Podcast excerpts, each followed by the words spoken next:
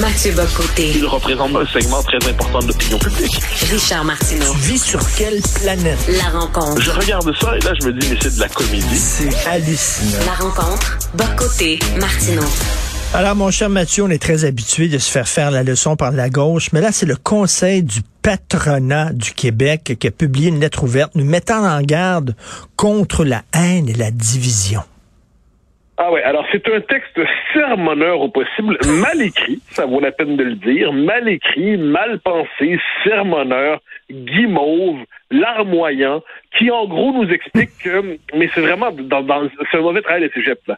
Euh, on nous explique que là, dans un monde qui fait l'expérience de la crise, la tentation du bouc émissaire est présente. On pourrait se tourner vers l'étranger contre lui pour le transformer en bouc émissaire, alors qu'on doit miser sur la diversité à travers l'approche équité, diversité, inclusion. Puis si on mise sur la diversité, puis on réussit à tout pousser tout le monde à être vraiment lui-même dans le respect de la différence, on va être une société harmonieuse et prospère et joyeuse. Euh, je sais ainsi présenté, mais c'est d'une euh, c'est d'un esprit presque adolescent qui se mêlerait de la politique. Ça, dégouline de bonnes intentions. Ça fait par ailleurs une espèce de portrait assez toxique de la société québécoise hein, et des sociétés occidentales, c'est-à-dire qui serait fondamentalement traversé par la tentation du bouc émissaire. Euh, toute critique, on l'aura compris parce que c'est codé tout ça, toute critique du multiculturalisme ou de l'idéologie de la diversité euh, est, est, assimilée à la haine. Euh, on aura compris que derrière ça, il y a la question de l'immigration massive. Le patronat veut une main-d'œuvre à bon marché. Euh, il veut en faire venir, la faire venir massivement. Et de quelle manière peut-il y parvenir? En empruntant justement le discours, un discours progressiste guimauve, mais ajusté à la sauce patronale. Donc tout ça, comme j'ai quand le patronat qui, qui quand vient le temps de, de plaider pour des conditions de travail descendre pour les employés euh, se montre beaucoup plus discret. Ben Là, oui. c'était la, la, grande tournée de morale de, du, du, lobby patronal. C'est Carl Blackburn, si je me trompe pas, qui signe la, la, lettre, qui est un ancien du Parti libéral du Québec par hasard. Donc, on voit ça et là, on se dit, bon, c'est le cours de morale de la semaine, mais il nous vient cette fois de la droite patronale qui cherche à se déguiser en gauche, euh, en gauche humanitaire. Parce que cette lettre-là, effectivement, écrite par Carl Blackburn, mais co-signée par euh, plein de présidents de chambres de commerce et de gens d'affaires et tout ça. Et là, on se dit, mais quelle mouche les a piqués? Justement, c'est s'acheter facilement des, euh, des, des, points de vertu, hein, des crédits de vertu dans l'espace médiatique, parce que tous les mots sont là. Hein. C'est-à-dire, moi, ça fait longtemps que je dé développe la thèse que l'idéologie woke aujourd'hui se ne se déploie plus seulement dans les campus fous des États-Unis, elle se normalise à travers notamment les départements de ressources humaines dans les entreprises. Et c'est un peu ce qu'on voit. Par exemple, c'est un vocabulaire codé, hein, mais quand on parle de l'approche équité, diversité, inclusion, EDI, bon, ça c'est une approche en ressources humaines qui consiste à faire une forme de multiculturalisme managérial dans les entreprises avec des ateliers de sensibilisation à la diversité, traduisons des ateliers où les gens sont invités à confesser leur racisme systémique et dénoncer leur déconstruire leur blanchité. Et tout tout ce vocabulaire là mais là, donc, c'est tout un petit milieu qui a cru signer une lettre vertueuse et qui ne se rend pas compte, ou du moins peut-être se rend-il compte, et dans ce cas-là, c'est encore plus grave, euh, de l'idéologie à laquelle ils adhèrent, qui est une idéologie qui, fondamentalement, redisons-le, a tendance à enfermer chacun dans sa petite case identitaire, a tendance à assimiler toute forme de critique du régime présent à l'extrême droite, au racisme, à la haine, et en dernier instant, je le dis avec un ton sermonneur de mauvais curé défroqué. Et euh, je suis peut-être cynique, Mathieu, mais dès que quelqu'un veut à tout prix euh, exhiber sa vertu, je me dis toujours, hm, cette personne a des choses à, se faire pardonner. Hein? Lorsqu'on voit le, le, Canadien de Montréal qui euh, se fout des joueurs francophones, euh, qui vend des billets à prix prohibitif, qui vend sa bière à 16 dollars, qui ne fait qu'accumuler des défaites, soudainement se draper dans la vertu avec son histoire là, de territoire non cédé, je me dis, ils ont des choses à se faire pardonner. Et je me demande si c'est pas ça de la part de ces gens d'affaires-là. Ah oui? Euh, oui. Ah, mais en fait, c'est que les, le, le, le, signalement, euh, le signalement moral, les signes ostentatoires de vertu aujourd'hui, c'est plus important que la réalité. Si je peux me permettre un, un, une petite parenthèse, on a vu Dominique Anglade, par exemple, nous expliquer ce que se rallier à la théorie des territoires non cédés, même si c'est pas confirmé, si c'est, c'est pas euh, vrai historiquement, le message est suffisamment important pour qu'on puisse se passer de la véracité historique. -dire, ah, ah bon?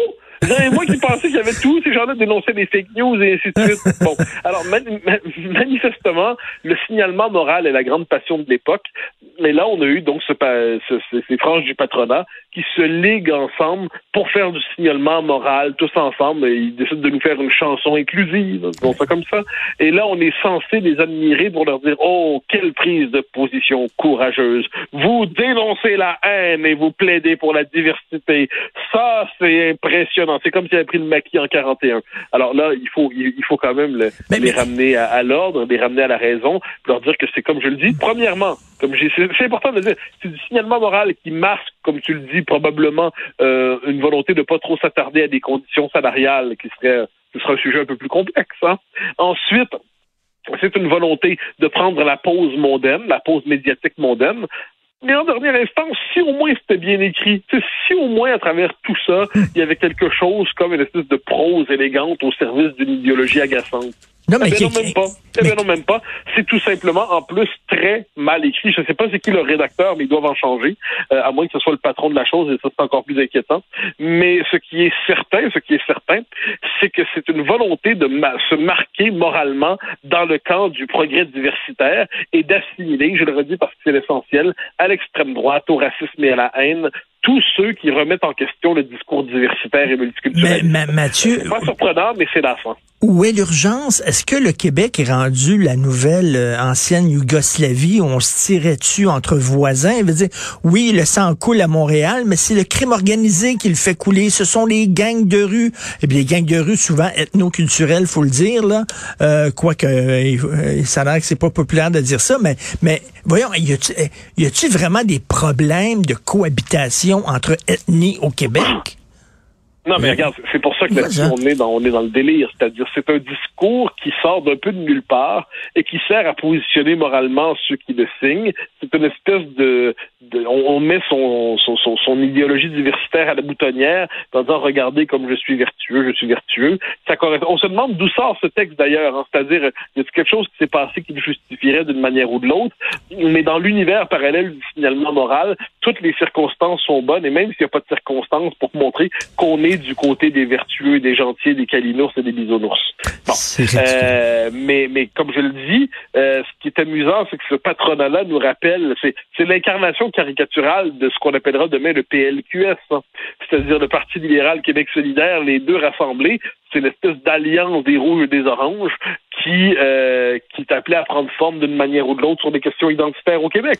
Et là, ce qui sépare ces gens finalement, c'est le libéralisme et le socialisme, mais sur le reste, ils sont d'accord sur tout. Et après ça, il y a des gens qui vont nous dire que le mouvement woke n'a pas tant d'influence que ça. Quand tu es rendu que les gens d'affaires et le conseil du, patronat, euh, patronat euh, sentent l'obligation de faire leur petite prière woke pour dire que ce sont des bons citoyens, c'est que c'est rendu, c'est rendu gros, là. Oh, quelqu'un qui dirait que le mouvement woke a un pouvoir, je me dis que cet homme-là ferait lui-même une farce ou manquerait terriblement de sérieux ou de profondeur d'analyse. Mais j'imagine pas quelqu'un de, de, de, de, bien de bien renommé oser dire quelque chose comme ça.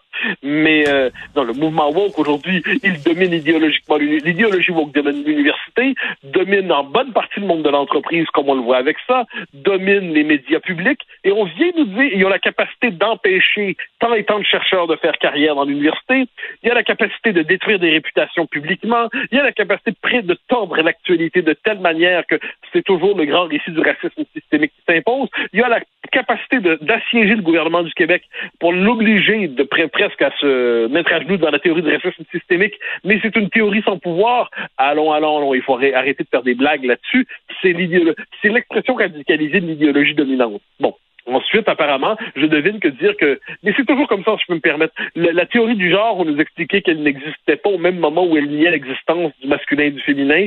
Le wokisme n'existe pas. On nous a aussi expliqué il y a quelques années, rappelle-toi dans la presse, que le multiculturalisme n'existait pas au Québec. Ça, c'était génial. On nous a aussi expliqué que le français régressait pas au Québec.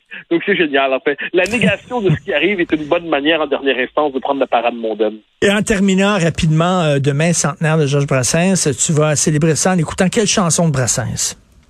Ah, j'aime tout. Moi, j'aime beaucoup 95 fois sur 100. J'y peux rien. Je trouve que c'est une, de magnifique manière de, de pousser les hommes à un peu d'humilité. J'aime beaucoup, beaucoup, beaucoup Les copains d'abord, qui est une chanson qui est pour moi un hymne à bien des accords. C'est, vrai que c'est, l'hymne pour moi. Mais j'aime toutes les chansons de Brassens. J'aime, les, les moqueurs, 95% sur 100. J'aime Les copains d'abord parce qu'il est magnifique. J'aime Tempête dans un bénitier parce que ça nous rappelle quand même que le catholicisme, lorsqu'il n'est plus finalement qu'un rituel sans poésie, ne parvient pas à tirer les âmes. J'aime tant et tant de chansons de Brassens. J'aime son œuvre. Stance un cambrioleur, c'est magnifique quand même. Donc non, je pourrais en dire du bien, mais je pense que je vais écouter pendant une bonne partie de la journée de ces magnifiques chansons. Et moi aussi, euh, j'aime beaucoup quand je pense à Fernande, je bande, je bande. C'est très. Ah, ah, ah, ah. Mais pourquoi culture pas? Du viol, culture du viol. Comment vous avoir une érection sans demander la permission à quelqu'un? Merci Mathieu. Salut. On se laisse sur Brassens justement. Salut. Comme la transporte, mais 95 fois sur 100, la femme s'emmerde en baisant, qu'elle le taise ou le confesse. C'est pas tous les jours qu'on lui déride les fesses.